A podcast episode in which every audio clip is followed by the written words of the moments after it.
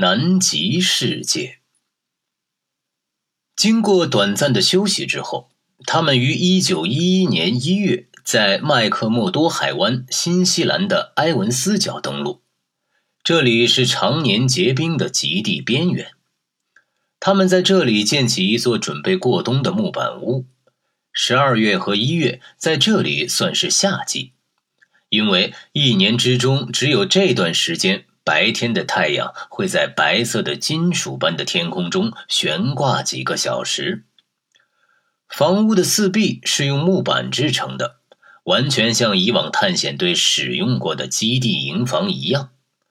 但是在这座木板屋里，人们却能感觉到时代的进步。他们的先驱当年用的还是气味难闻的像斗火似的精油灯。坐在黑洞洞的斗室中，对自己的视野所见不胜厌烦。一连串没有太阳的单调日子使他们感到非常疲倦，而现在，这些二十世纪的人却能在四面板壁之间看到整个世界和全部科学的缩影。一盏乙炔电石灯发出白亮的光。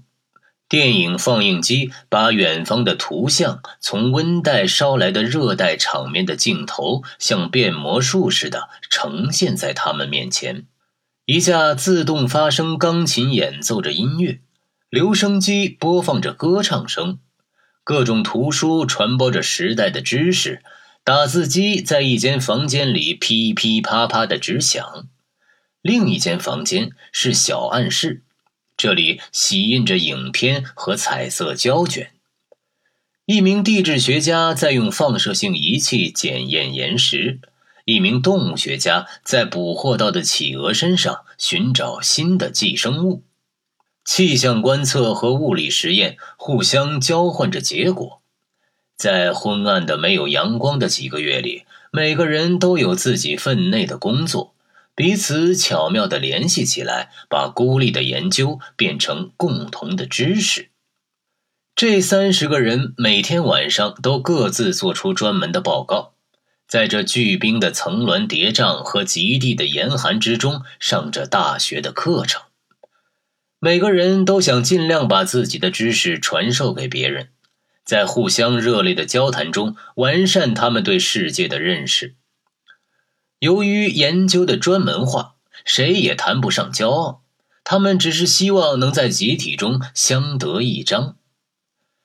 这三十个人就在这样一个处于自然状态的史前世界中，在这没有时间概念的一片孤寂中，互相交换着二十世纪的最新成果。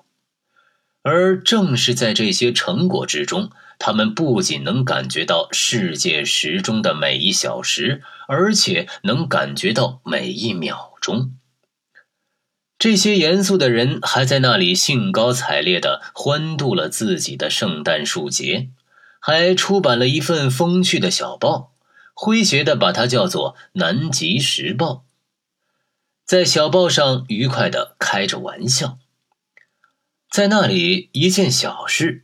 比如一条鲸鱼浮出水面，一匹西伯利亚矮种马跌了一跤，都变成了头条新闻。而另一方面，那些非同寻常的事，比如发亮的极光、可怕的寒冷、极度的孤独寂寞，反而变得司空见惯和习以为常。在这期间，他们只敢进行小型的外出活动。试验机动雪橇，练习滑雪和训狗，同时为以后的远征建造仓库。可是，在夏季到来以前的日历却撕去的很慢很慢，而只有到了夏季，才能使那艘带家信的船穿过巨冰漂浮的大海，驶到这里来。他们现在也敢分小组出去活动了。在凛冽的寒季中锻炼白天行军，试验各种帐篷，掌握一切经验。当然，他们所做的事并不渐渐成功，但正是无数的困难给他们增添了新的勇气。当他们外出活动归来时，全身冻僵，精疲力尽，而迎接他们的，则是一片欢呼和热烘烘的火炉。在经过了几天的饥寒交迫之后，他们便觉得这座建立在南纬七十七度线上的舒适的小木板屋是世界上最安乐的场所。但是有一次，一个探险小组从西面方向回来，他们带回来的消息使整个屋子变得寂静无声。回来的人说。他们在途中发现了阿蒙森的冬季营地，斯科特立刻明白，现在除了严寒和危险以外，还有另一个人在向他挑战，要夺去他作为第一个发现地球最后秘密的人的荣誉。这个人就是挪威的阿蒙森。斯科特在地图上反复测量。当他发现阿蒙森的冬季营地驻扎在比他自己的冬季营地离南极近一百十公里时，他完全惊呆了，但却没有因此而气馁。为了我的国家的荣誉，振作起来，他在日记中骄傲地写道。阿蒙森这个名字在他的日记中仅仅出现过这唯一的一次。以后再也没有出现过，但是人们可以感觉到，从那天以后，在这座孤寂的、四周是冰天雪地的小屋上，笼罩着忧虑的阴影。